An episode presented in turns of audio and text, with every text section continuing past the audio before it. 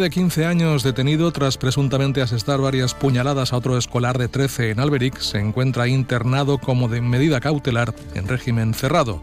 La Guardia Civil se ha hecho cargo de la investigación y el adolescente ha sido puesto a disposición de la Fiscalía de Menores que ha acordado esta medida cautelar. Por su parte, el menor herido continúa ingresado con pronóstico reservado, según apuntan fuentes sanitarias.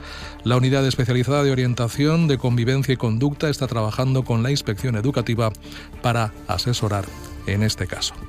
Y también en crónica